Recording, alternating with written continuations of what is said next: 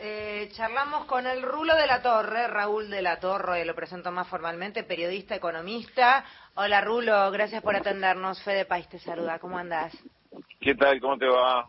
Muy bien, gracias. Gracias por atendernos, reitero, porque hoy la noticia eh, nos lleva a China, la, la, misión de Alberto Fernández y, y, su comitiva, anunciando que se amplió el uso del swap en 6.500 millones de dólares. Y como no entendemos un pomo, queremos que nos lo explique vos, Rulo.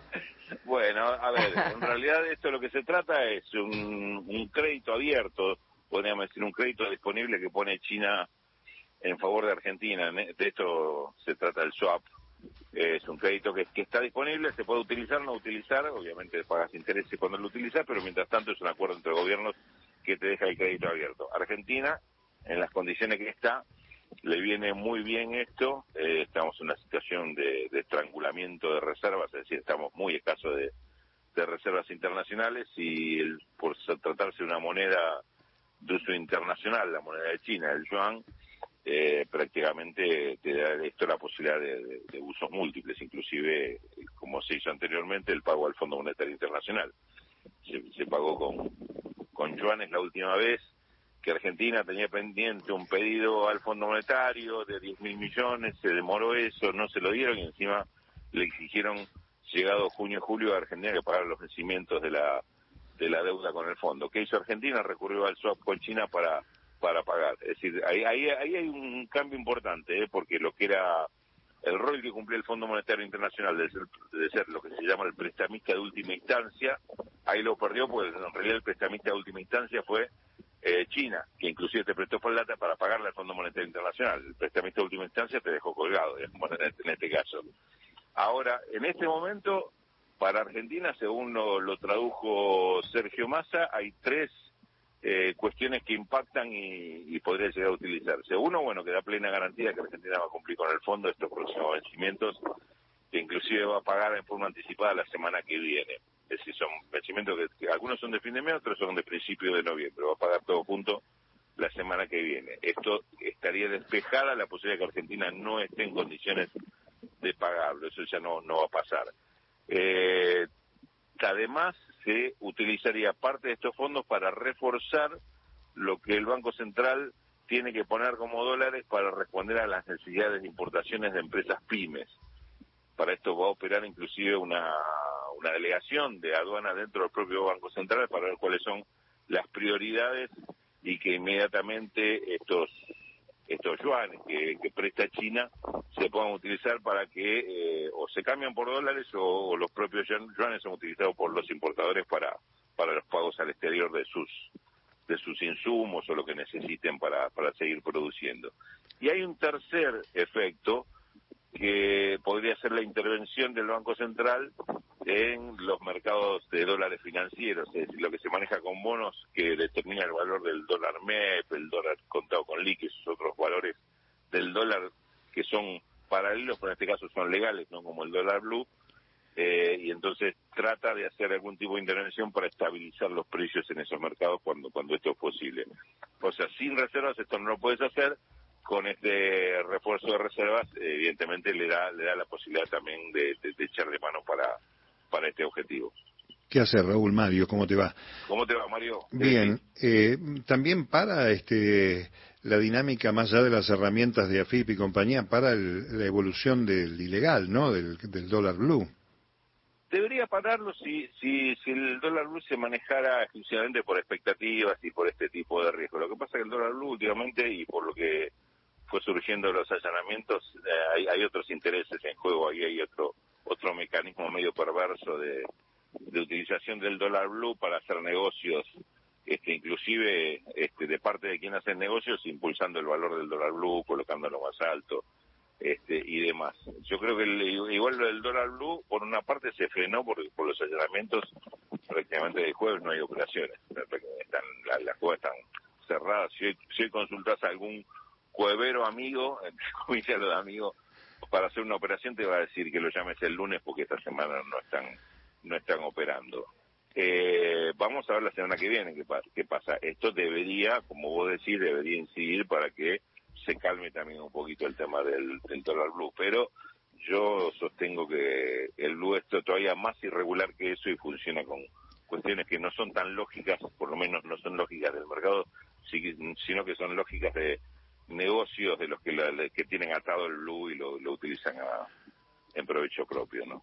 Hay un número que desconocemos, que es el del resultado del domingo, este, pero me parece que también eh, le da a Massa eh, cierto, cierta fortaleza para negociar eh, con el Fondo Monetario, creo que hasta la posibilidad de adelantar este compromisos de pago, ¿no?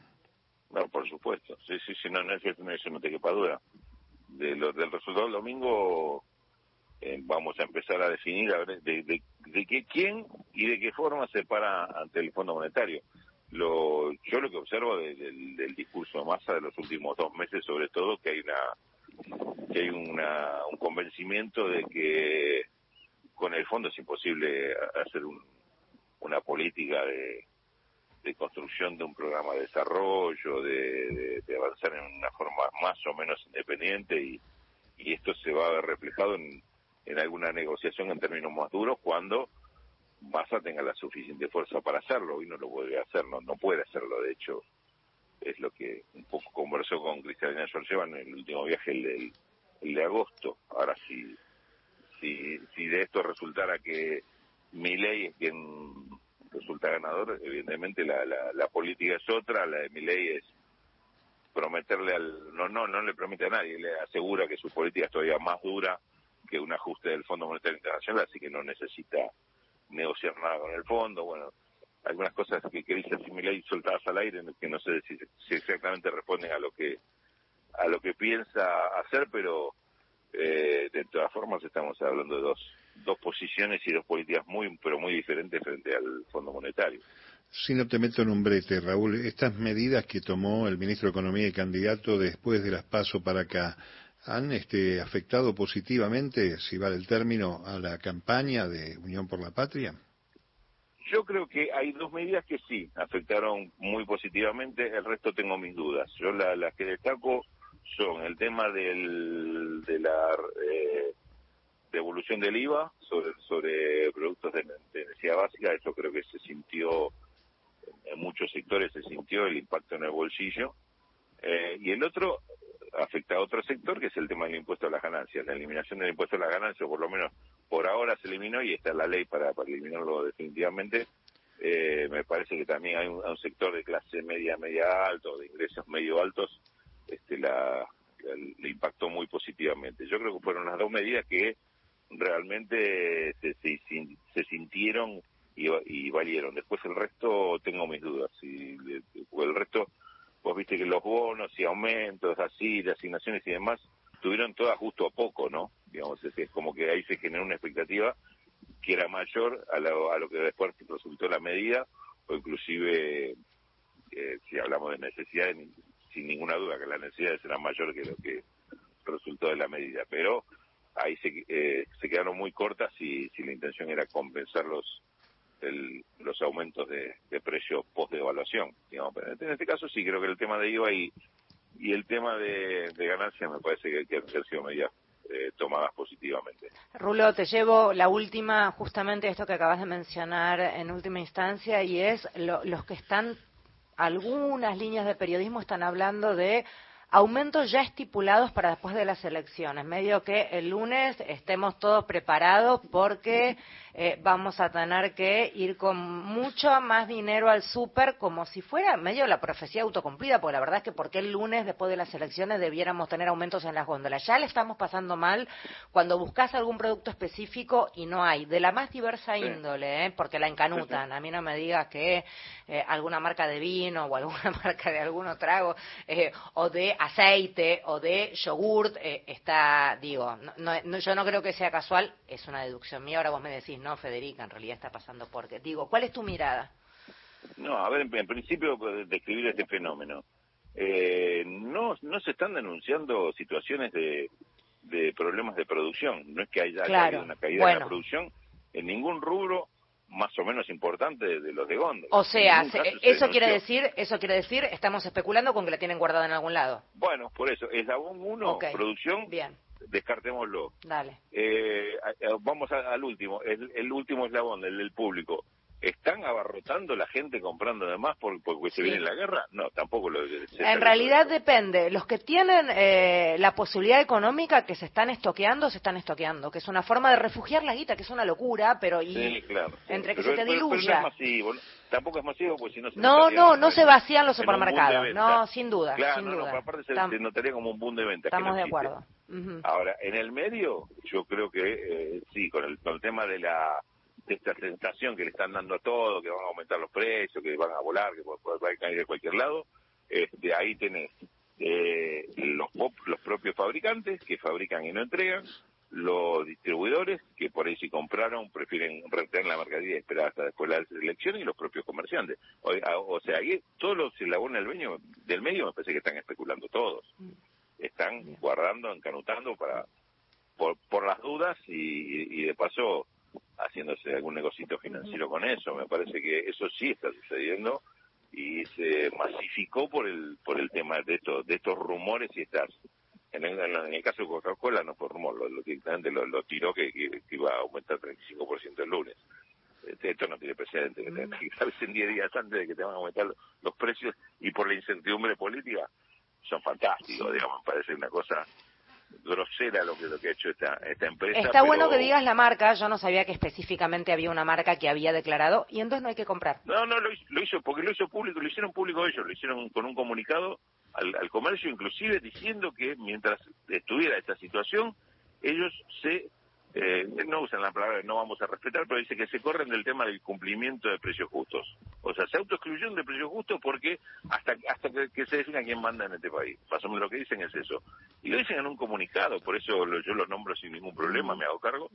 este Pero, y, te digo más, fue la única, ¿eh? porque después te podemos nombrar cuatro o cinco marcas muy importantes de este, de golosina, de harinas y fideos, de aceite. Sí, las que ya sabemos todo. Sí. ninguna de esas hizo lo mismo. Okay. Ninguna de esas tuvo, tuvo este mismo comportamiento que, es que me parece que, es este repudiable lo que, lo que hizo Coca-Cola con este tema, porque es casi un, un golpe de mercado lo que están haciendo con, esta cosa que provoca esto, esto que vos estás comentando. Está buenísimo que lo digas tan claramente, Rulo. Todos los que estamos escuchando sabemos qué hacer.